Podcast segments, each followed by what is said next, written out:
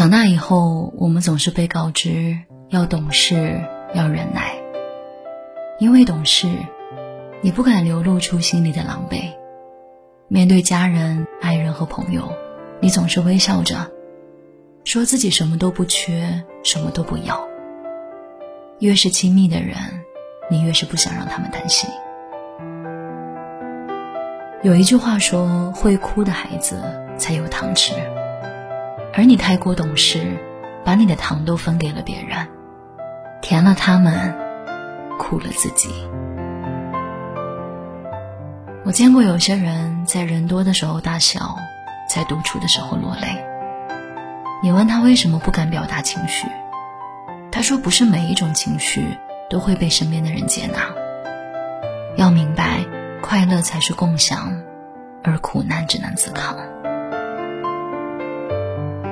如果懂事，是你把想法都藏在了心里；如果懂事是牺牲自己的快乐去成全别人，那我宁可你任性一点，真实一点。